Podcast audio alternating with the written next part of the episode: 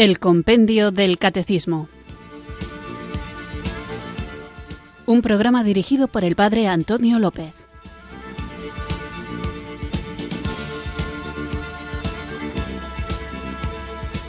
Muy buenas tardes, queridos oyentes de Radio María. Recibido un cariñoso saludo desde Irurzun, en Navarra, quienes sintonizáis una tarde más esta emisora de la Virgen para dejar que el conocimiento de la doctrina de nuestra Madre la Iglesia penetre en nuestros corazones e ilumine también nuestras mentes para poder saber dar razón de nuestra esperanza a todo aquel que nos lo pidiere.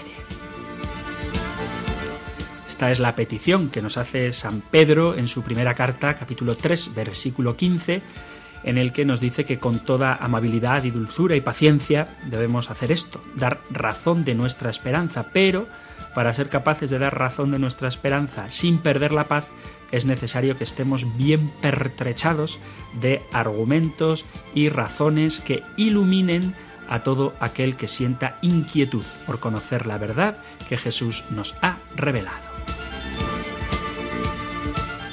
Y para no dejar que ideas ajenas al mensaje de Jesucristo se enraícen en nuestro pensamiento, nada mejor conocer de primera mano la doctrina de nuestra Iglesia Católica que podemos encontrar en el catecismo. Pero a veces el catecismo es demasiado grueso o denso y para eso la Iglesia nos regaló de manos del Papa Benedicto XVI esta joya que es la guía de nuestro programa, el compendio del catecismo.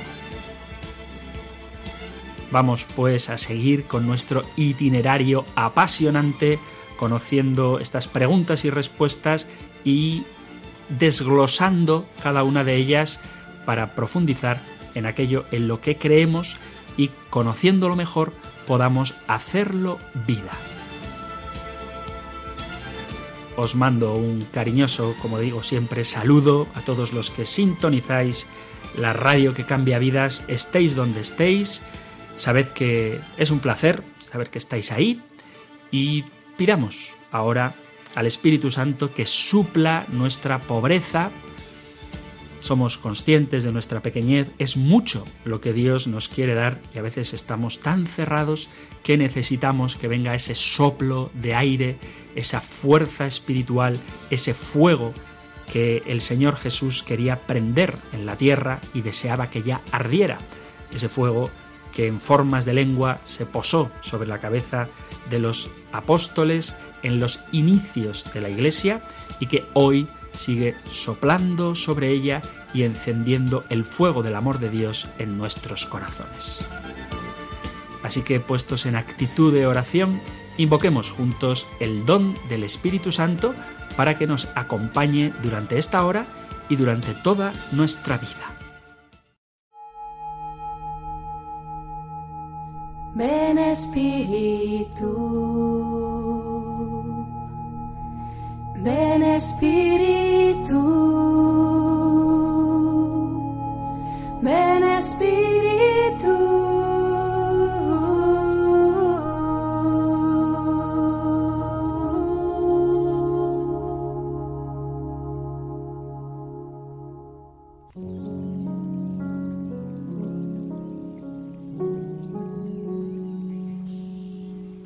Oh Espíritu Santo, amor del Padre y del Hijo, inspírame siempre lo que debo pensar, lo que debo decir, cómo debo decirlo, lo que debo callar, cómo debo actuar, lo que debo hacer para gloria de Dios, bien de las almas y mi propia santificación. Espíritu Santo, dame agudeza para entender, capacidad para retener, método y facultad para aprender sutileza para interpretar, gracia y eficacia para hablar.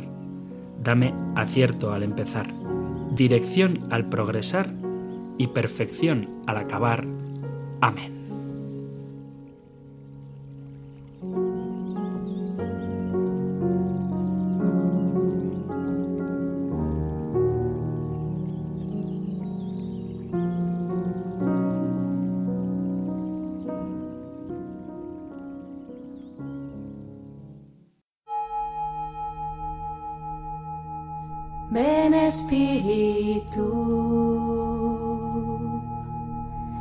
Ven Espíritu. Ven Espíritu.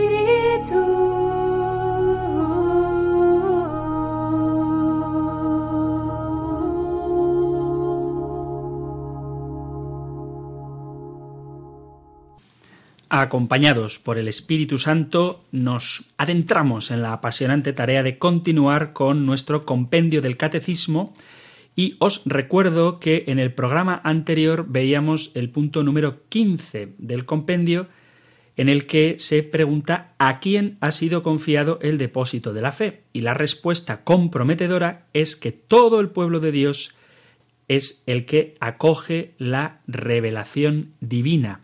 Y a este propósito hablábamos de lo importante que es no dejarnos engañar por la morbosa exclusividad de pensar que el mensaje evangélico es sólo para unos pocos iniciados, privilegiados o iluminados, sino que la fe enseña que el Señor ha querido revelarse a todas las naciones. Y hacíamos una distinción entre dos palabras muy similares pero de significados totalmente opuestos, que era la palabra esotérico, oculto, y exotérico, que es justo lo contrario de oculto, es público, es algo abierto para ser conocido por todo el mundo. Así que no nos dejemos, como digo, engañar por ideas de secretos, de arcanos o de doctrinas misteriosas que solamente tras un larguísimo periodo y una iluminación interior algunos pocos alcanzan a comprender, sino que el Evangelio es transparencia, luz, claridad, apertura, universalidad y llamada a todos, de ahí su nombre de la Iglesia católica, universal, para acoger el don de Dios que es la salvación ofrecida por Jesucristo.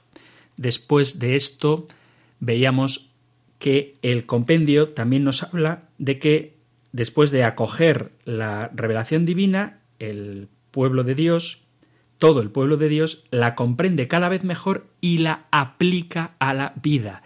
Y veíamos algunos pasajes bíblicos en los que queda de manifiesto que sí conocemos, pero luego no vivimos según eso que hemos conocido, pues nos asemejamos, como dice el evangelista Mateo en el capítulo 7, al que edifica su casa sobre arena y acaba en ruina.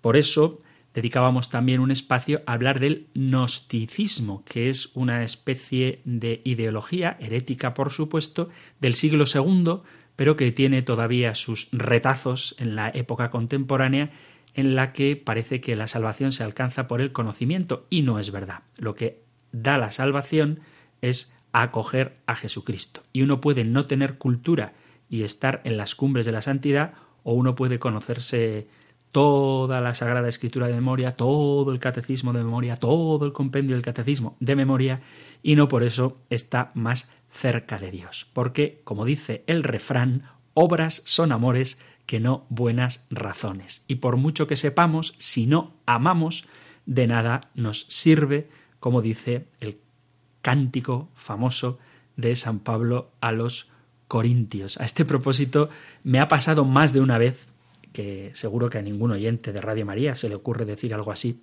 pero esta, esta expresión, ¿no? Como dice la canción, el amor es paciente, es afable, como dice José Luis Perales, el amor no tiene envidia ni se engríe. Bueno, es verdad que Perales lo dice en una canción, es verdad que hay muchas canciones que hacen referencia a este pasaje precioso de la carta a los Corintios capítulo 13, pero no es una canción, no es un poema, es palabra de Dios la que nos dice que lo que da sentido a todo es precisamente el amor. El amor que recibimos de Dios y que recibido de Dios comunicamos a nuestros hermanos. Un amor que disculpa sin límites, aguanta sin límites, perdona sin límites, un amor que no pasa nunca. Un amor que estamos llamados a conocer para vivirlo mejor. No simplemente por tener conocimientos intelectuales, sino para tener una vida en la que lo intelectual, lo afectivo y lo efectivo estén perfectamente sintonizados con la única voluntad de Dios, que es que todos los hombres se salven y lleguen al conocimiento de la verdad. Así que para profundizar en este conocimiento de la verdad y alcanzar la salvación, seguimos hoy con el siguiente punto del compendio del catecismo, que es el punto número 16, un punto que seguro que os resulta de mucho interés. Vamos a escucharlo. Número 16.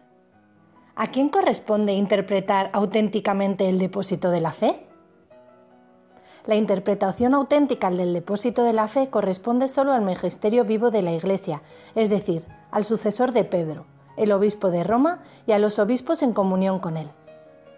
Al magisterio, el cual, en el servicio de la palabra de Dios, goza del carisma cierto de la verdad, compete también definir los dogmas, que son formulaciones de las verdades contenidas en la divina revelación.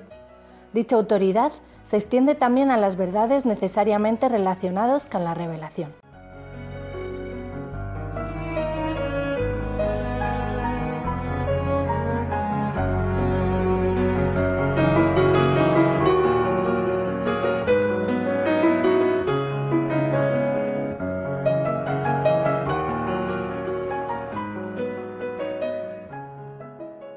¿Qué os parece este punto número 16 del compendio del catecismo?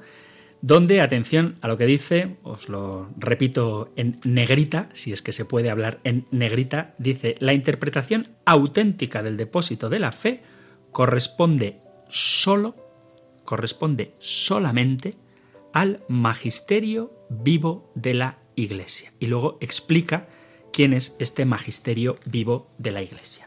Me parece muy importante, muy interesante este punto porque no es inusual, desafortunadamente, encontrarnos con personas que, bueno, piensan que cada uno puede interpretar la Biblia, las escrituras, como le dé la gana.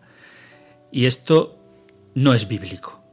No es bíblico. Es decir, que la Biblia se pueda interpretar como cada uno quiera, no está en la Biblia. Cuando a veces discutimos con personas sobre la Biblia, y cuando hablamos de cuál es el verdadero significado de un pasaje o de otro pasaje, la gente comienza a lanzar artículos, versículos de la Biblia a diestra y siniestra para probar algún punto de vista.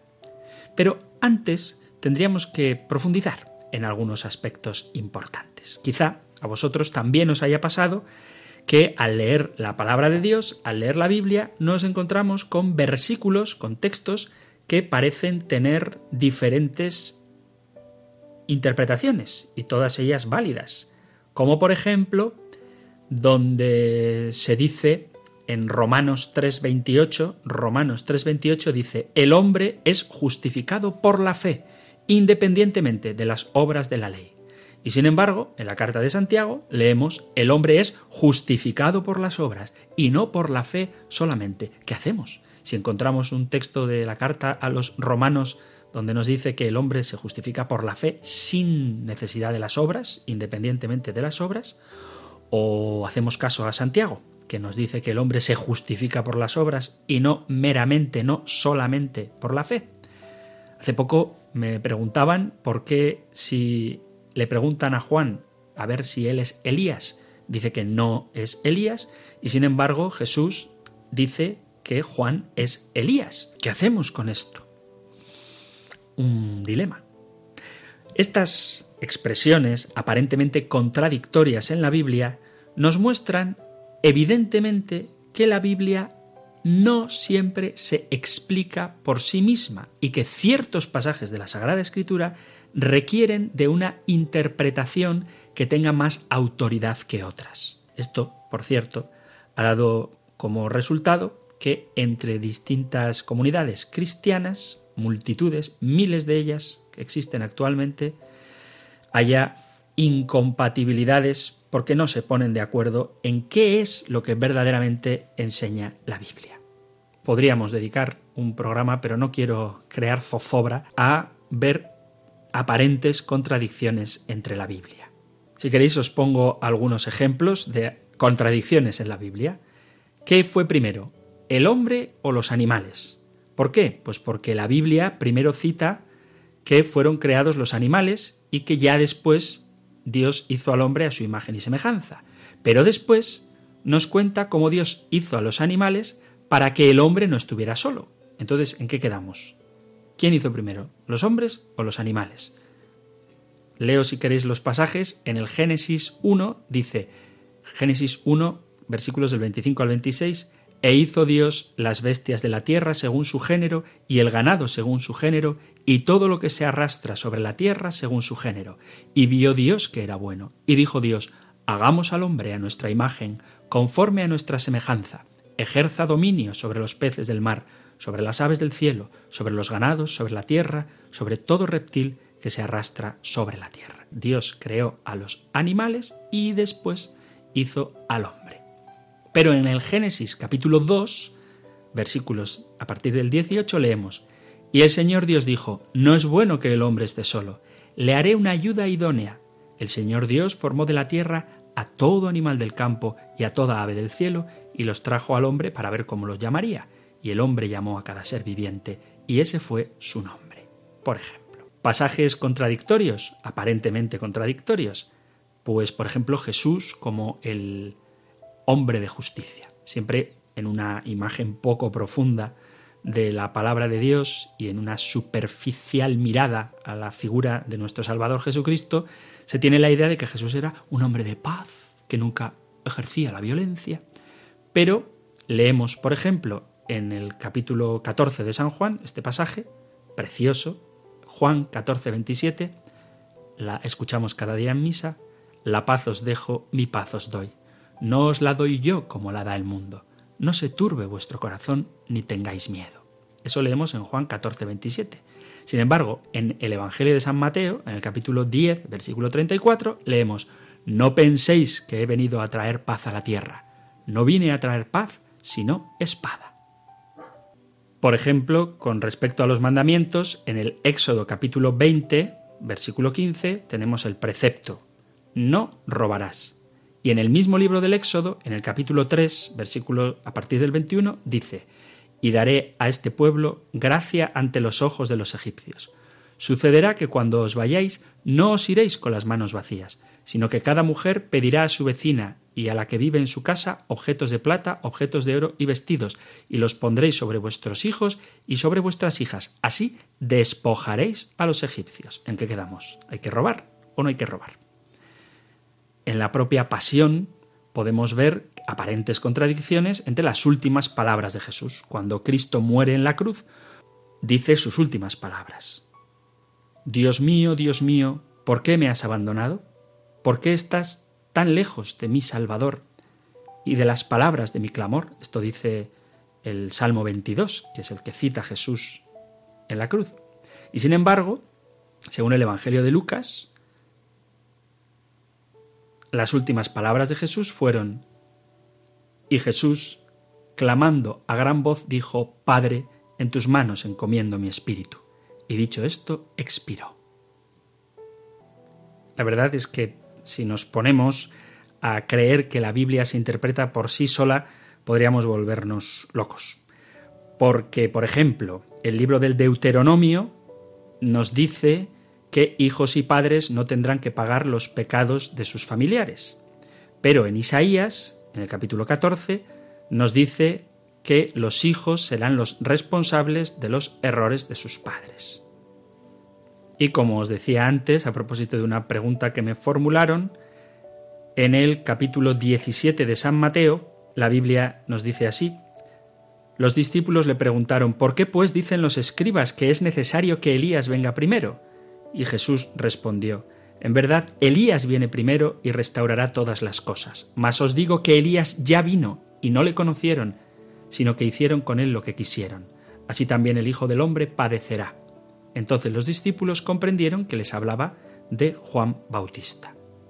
Y sin embargo, en el Evangelio de San Juan, en el capítulo primero, versículos del 19 al 23, dice claramente Juan, ante la pregunta si es el Mesías, dice, no, y luego le preguntan, ¿eres tú Elías? Y él dice, no.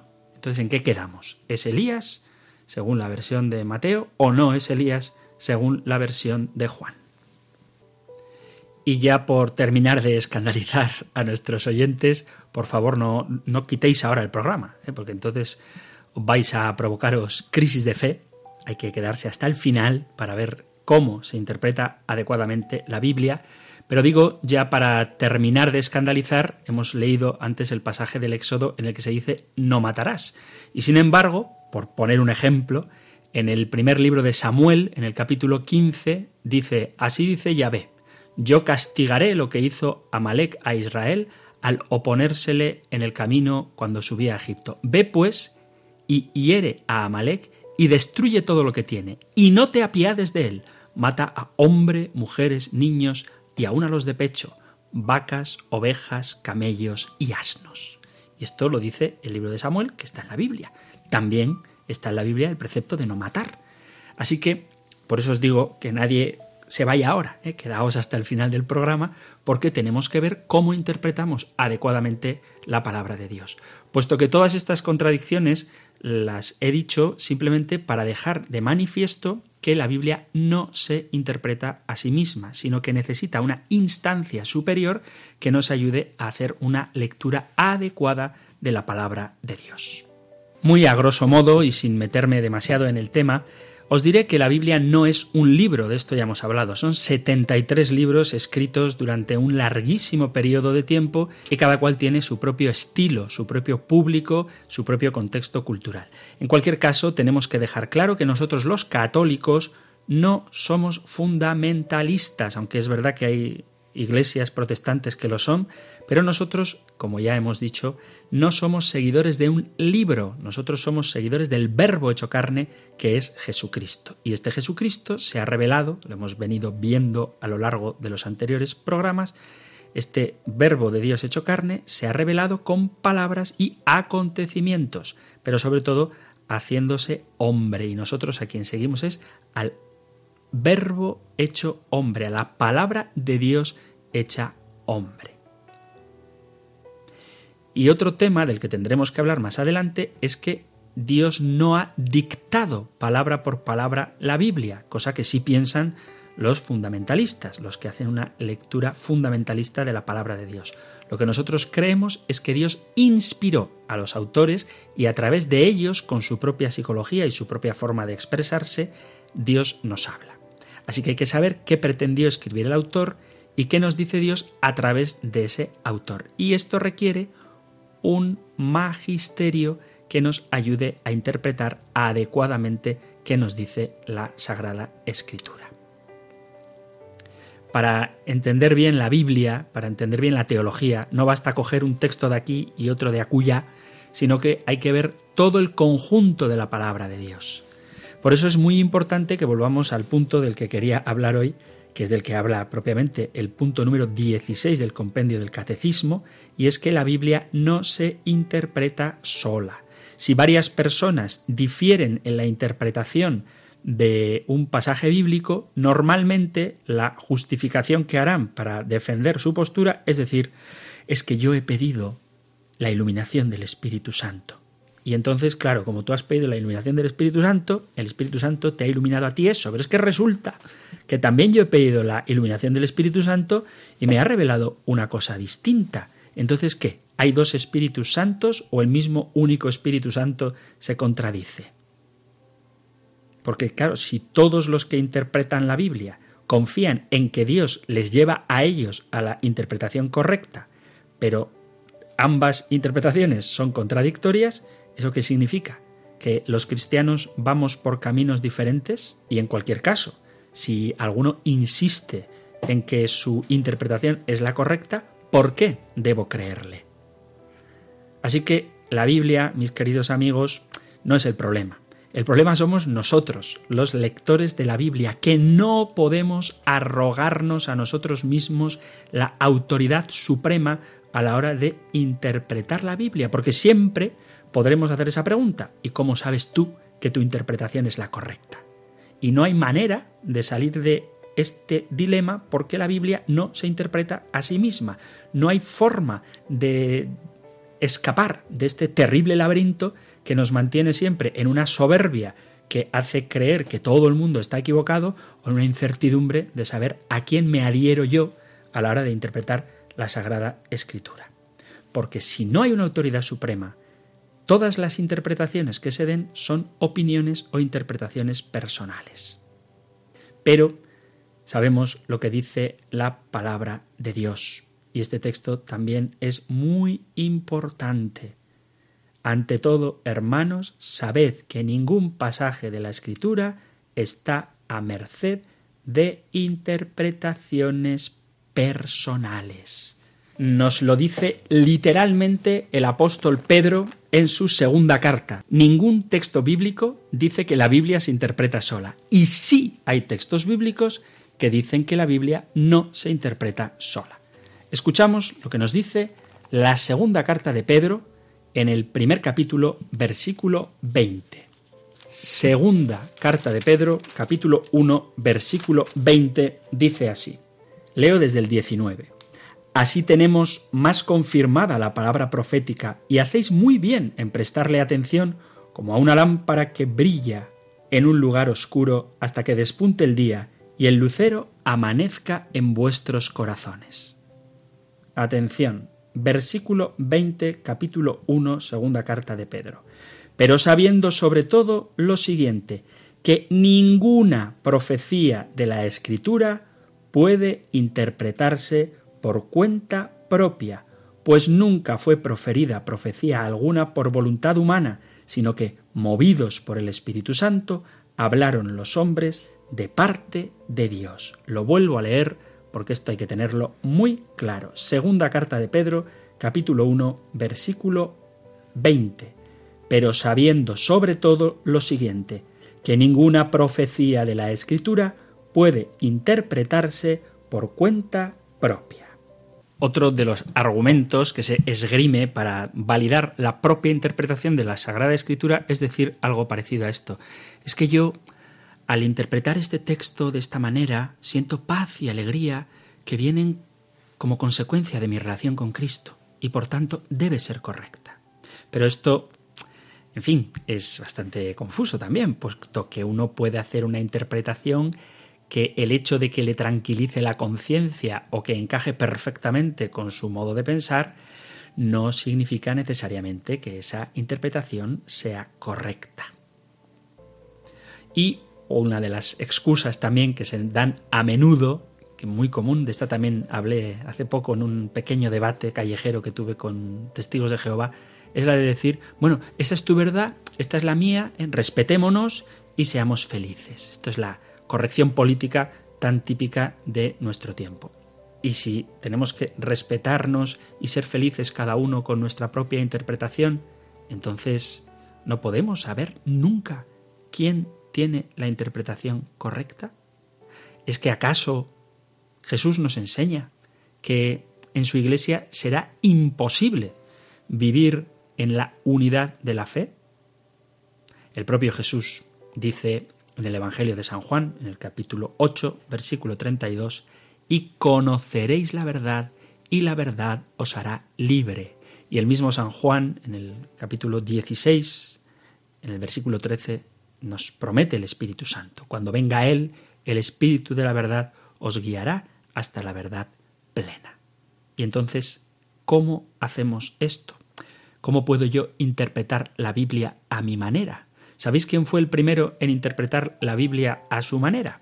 Pues un ángel caído, el demonio, Satanás, que tienta a Jesús precisamente con una interpretación libre de la palabra de Dios. Lo tenéis en el Evangelio de San Mateo, por ejemplo, cuando leemos precisamente las tentaciones, dice así, Mateo 4, versículo 1 en adelante, entonces Jesús fue llevado al desierto por el Espíritu para ser tentado por el diablo. Y después de ayunar cuarenta días con sus cuarenta noches, al fin sintió hambre. El tentador se le acercó y le dijo, si eres hijo de Dios, di que estas piedras se conviertan en panes. Pero él contestó, con la palabra de Dios, está escrito, no solo de pan vive el hombre, sino de toda palabra que sale de la boca de Dios. Entonces el diablo se lo llevó a la ciudad santa, lo puso en el alero del templo, y le citó la Biblia. Si eres hijo de Dios, tírate abajo porque está escrito. Ha dado órdenes a sus ángeles acerca de ti y te sostendrán en sus manos para que tu pie no tropiece con la piedra. Esto es el Salmo, precioso Salmo 91. es decir, el demonio, le quiere hacer a Jesús una interpretación personalísima del Salmo 91, según la cual él debería tirarse por el alero del templo para que Dios no permita que su pie tropiece con la piedra. Y sin embargo, Jesús le contesta con el Deuteronomio capítulo 6, diciéndole, también está escrito, no tentarás al Señor tu Dios. Así que si nos fiamos de una interpretación libre de la palabra de Dios, podríamos justificar prácticamente cualquier cosa. ¿Cómo salimos de este atolladero? Los que leemos la Biblia no podemos ser la autoridad final porque siempre estaremos en la incertidumbre de quién de nosotros tiene la razón cuando, como de hecho ocurre, se dan opiniones o interpretaciones personales contradictorias. ¿Y cómo salimos de este dilema? Pues muy sencillo. Aunque a alguno les resulte decepcionante, la autoridad de la interpretación de la Biblia debe venir de una fuente que esté libre de error, puesto que la Biblia no se interpreta sola. ¿Y ese alguien quién es?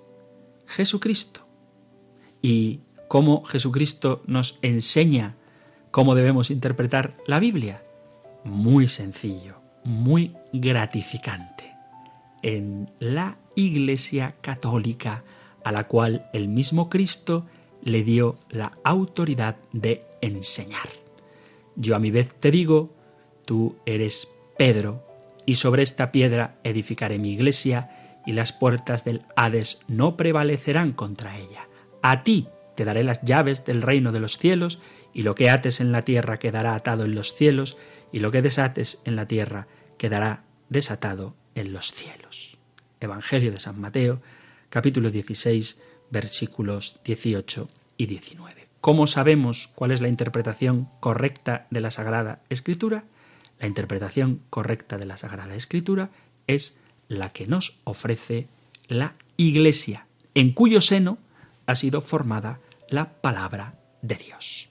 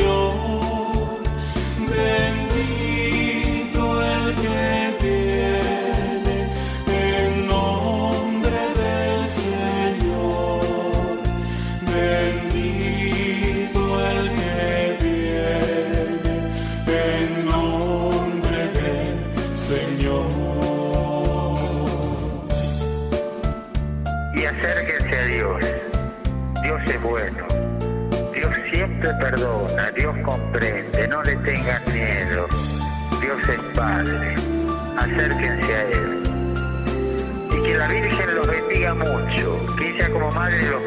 Recen por mí. Preciosa esta canción cuyo título es fácil de intuir, Tú eres Pedro, y el que la canta es un grupo llamado Voces del Cielo. Además termina con la voz de nuestro querido Papa Francisco pidiendo que nos acerquemos a Dios, que confiemos en María y que recemos por Él. Así que vamos ahora a continuar aquí en el compendio del Catecismo tratando, como venimos haciendo en esta hora, el punto número 16 del compendio del Catecismo que nos dice a quién corresponde interpretar auténticamente el depósito de la fe. Y nos deja claro que la interpretación auténtica del depósito de la fe sólo corresponde sólo al magisterio vivo de la Iglesia. Es decir, dice el compendio, al sucesor de Pedro, el obispo de Roma, o sea, el Papa, y a los obispos en comunión con él. Hace unos días un oyente preguntaba a través del teléfono, al que podréis llamar en pocos minutos, a ver de dónde salía la palabra papa. Y después de tener que pensarlo un poco, le decía que la palabra papa en realidad es un acróstico, es decir, unas siglas cuyas primeras letras de esta frase que voy a decir ahora componen la palabra papa. La palabra que compone las cuatro letras del concepto papa son Petri Apostoli Potestatem Accipiens, que viene a traducir algo así como del apóstol Pedro tomó el poder. Petri Apostoli Potestatem Accipiens. Del apóstol Pedro tomó el poder o tomó el poder del apóstol Pedro. También podría significar padre y pastor, pater et pastor, que se da como origen, porque él es padre y pastor, a la palabra papa, pero quizá la acepción bíblica que más me gusta a mí es precisamente a la que aludía durante esa pregunta que me hizo el oyente, en la que Mateo 16, 18 nos remite a Isaías. En concreto al pasaje de Isaías 22, 22. Le dice, ahora yo te digo, Mateo 16, 18, ahora yo te digo, tú eres Pedro, y sobre esta piedra edificaré mi iglesia, y el poder del infierno no la derrotará. Te daré las llaves del reino de los cielos. Lo que ates en la tierra quedará atado en el cielo, y lo que desates en la tierra quedará desatado en el cielo. Y si nos vamos a Isaías 22, 22, dice así, leo desde el 20. Aquel día llamaré a mi siervo, a Eliaquín, hijo de Esquías, le vestiré tu túnica, le ceñiré tu banda, le daré tus poderes, será padre para los habitantes de Jerusalén y para el pueblo de Judá. Dice el versículo 21, será padre para los habitantes de Jerusalén y para el pueblo de Judá. Y sigo leyendo, porque esto nos ayuda a entender el significado de las llaves de Pedro. Pongo sobre sus hombros la llave del palacio de David. Abrirá y nadie cerrará. Cerrará y nadie abrirá. Lo clavaré como una estaca en un lugar seguro. Será un trono de gloria para la estirpe de su padre. Entonces, cuando Jesús le dice a Pedro, tú eres Pedro, y a ti te doy las llaves del reino de los cielos, nos remitimos a otro pasaje donde Dios va a dar unas llaves, y este es el pasaje de Isaías 22. Y en ese contexto pongo sobre tus hombros la llave del palacio de David, abrirá y nadie cerrará, cerrará y nadie abrirá, lo que ates quedará atado, lo que desates quedará desatado, pues en ese mismo versículo se habla de esto.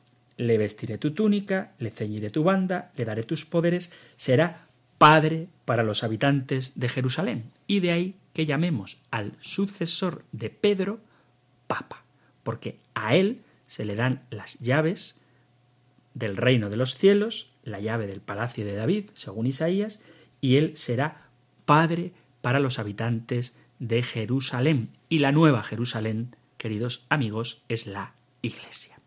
Y para ir terminando, os pongo otro ejemplo que me parece muy gráfico de por qué solo el magisterio vivo de la Iglesia tiene la auténtica interpretación del depósito de la fe. Es como si nosotros vamos a una casa y mientras esperamos a que nos sirvan el té o el café, mientras viene nuestro anfitrión, pues con confianza, como buenos amigos de la casa, empezamos a ojear un álbum de fotos. Si nosotros vemos ese álbum de fotos, podemos observar distintas escenas. Vemos gente, por ejemplo, delante de un coche antiguo, luego un personaje que se repite a menudo, vemos, por poner ejemplos, un grupo de gente sentada sobre una manta haciendo picnic, vemos una pareja bailando, vemos unos niños tirándose en un río, por ejemplo. Es decir, vemos distintas escenas que nosotros podemos interpretar. Podemos imaginar que a lo mejor ese baile pues es una fiesta de primera comunión, que en el río lo que están haciendo es pasar unas vacaciones en el pueblo y que ese coche antiguo es el primero que se compró el abuelo con su salario en la primera vez que trabajó y cuando cobró pues se compró ese coche, por ejemplo. Podemos interpretar esas fotos como nosotros queramos.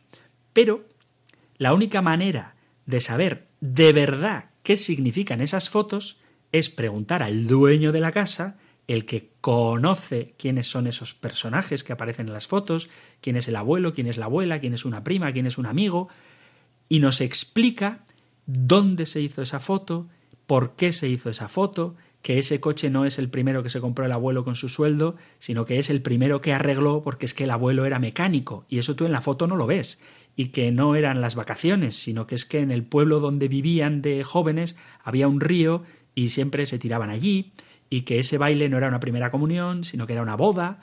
No sé si me explico. Para nosotros poder interpretar adecuadamente el sentido del álbum de las fotos, necesitamos que alguien nos lo explique. Y no nos lo puede explicar el último en llegar a casa, coger el álbum y decir, esto ya lo interpreto yo sino que necesitamos que alguien que ha hecho esas fotos, o que conoce a quien ha hecho esas fotos, o que ha convivido con los personajes que aparecen en esas fotos, nos digan lo que de verdad significan.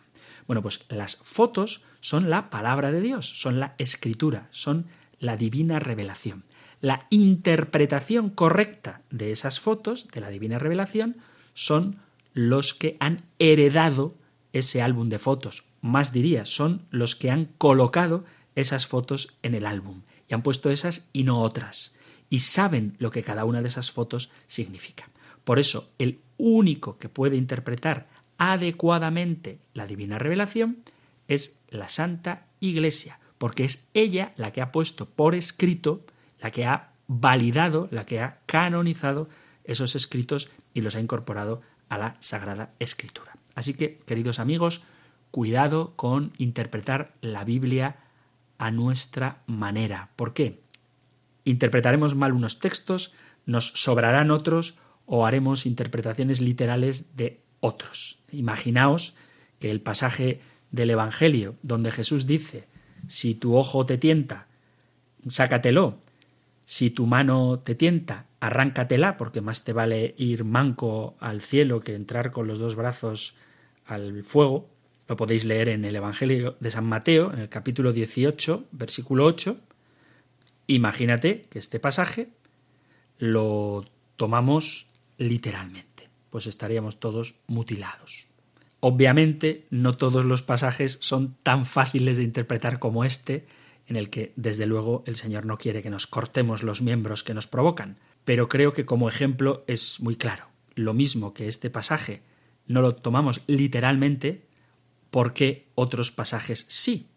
Y luego por qué otros que hay que tomar literalmente, los que tienen una interpretación fundamentalista de la Biblia no se lo toman literalmente. Por ejemplo, cuando Jesús dice esto es mi cuerpo, esta es mi sangre, y nuestros hermanos protestantes no toman literalmente un pasaje que hay que tomar literalmente, y sin embargo otros, que sí que son alegóricos, se los toman de manera fundamentalista.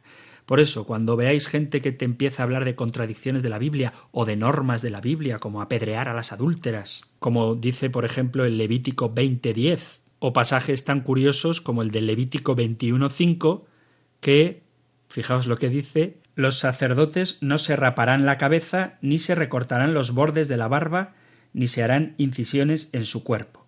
Así que cuando algún feligrés me pida que me afeite, yo puedo remitirme al texto del Levítico, donde dice literalmente los sacerdotes no se raparán la cabeza ni se cortarán el borde de la barba. Pues digo que imaginaos qué ocurriría si nos tomáramos estos pasajes en sentido literal. Así que, hermanitos, amigos, para no equivocarnos a la hora de interpretar la Sagrada Escritura, lo mejor es fiarnos de lo que nos dice la Iglesia, esa madre que ha ido recogiendo en el álbum de la Sagrada Escritura todo lo que Dios nos ha revelado.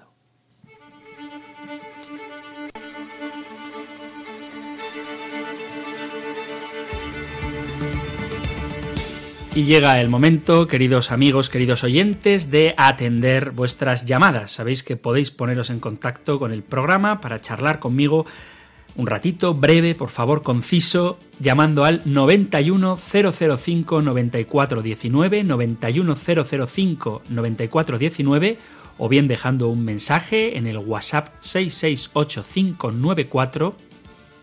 383 668 594 383 o si lo preferís por correo electrónico en la dirección compendio arroba radiomaria.es compendio arroba radiomaria.es para vuestros correos electrónicos 668 594 383 para el WhatsApp o si lo que queréis es entrar en directo podéis llamar al 91 005 94 19 91 005 94 19 aquí os espero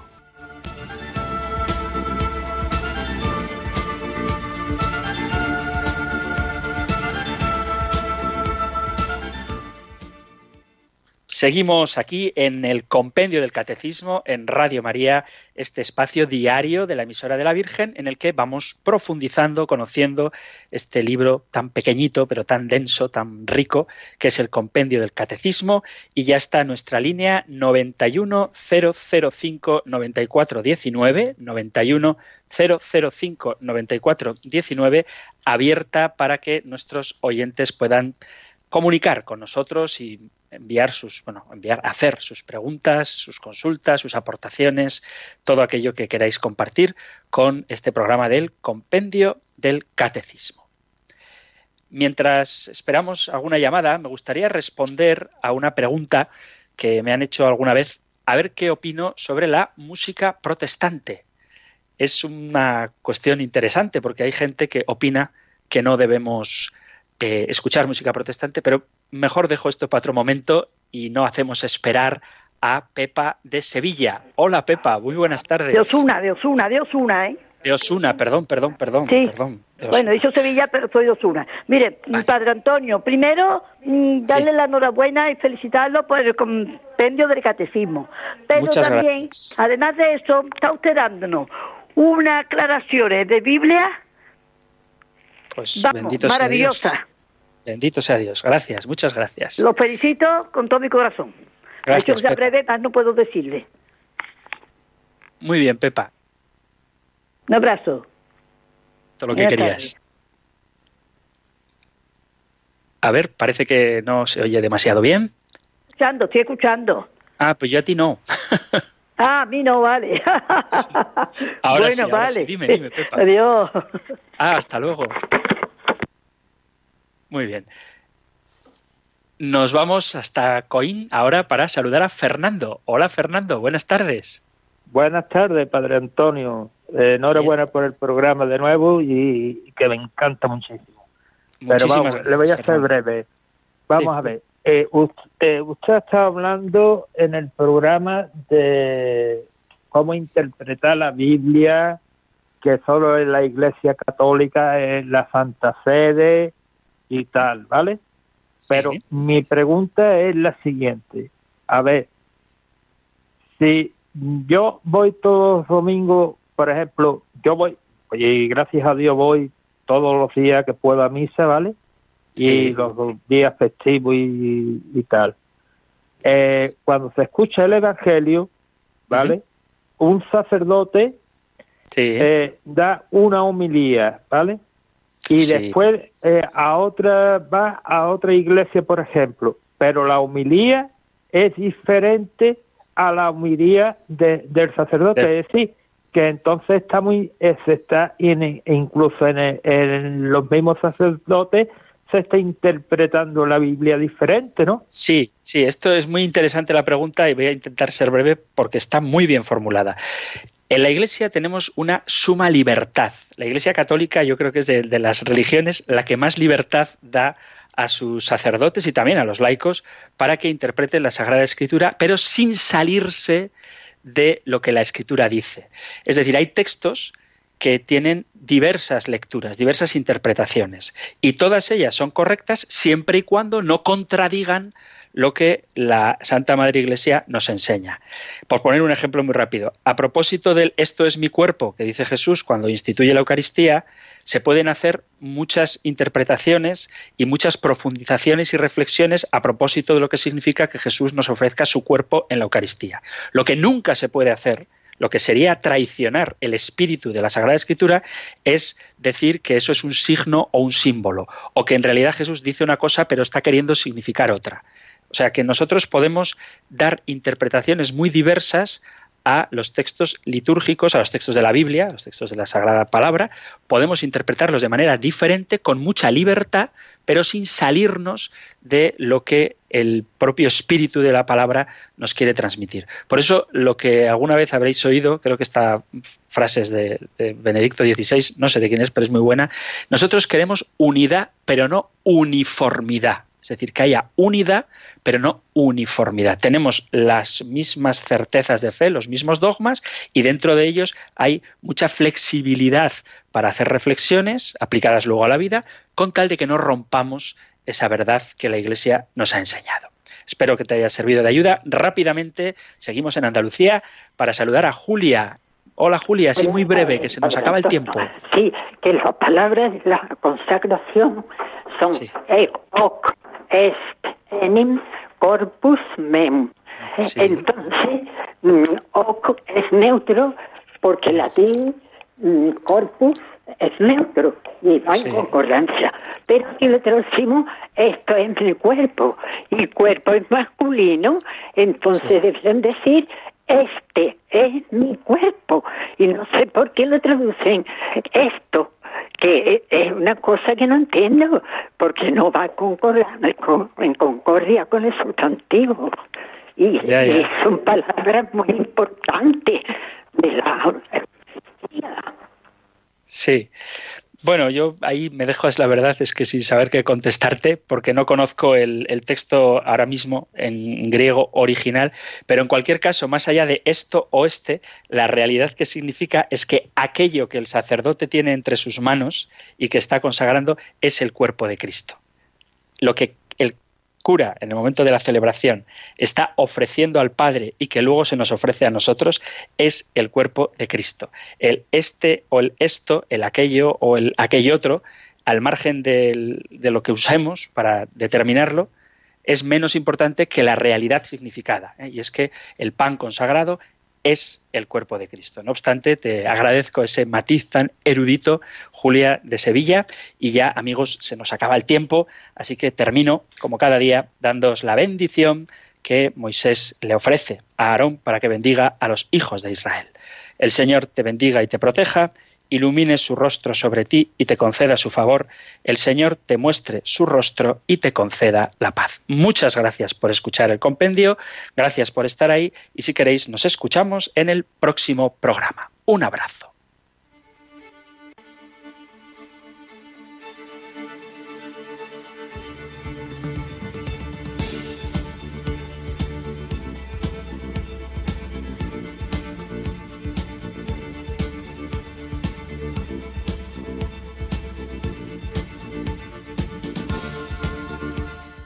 El Compendio del Catecismo. Un programa dirigido por el Padre Antonio López.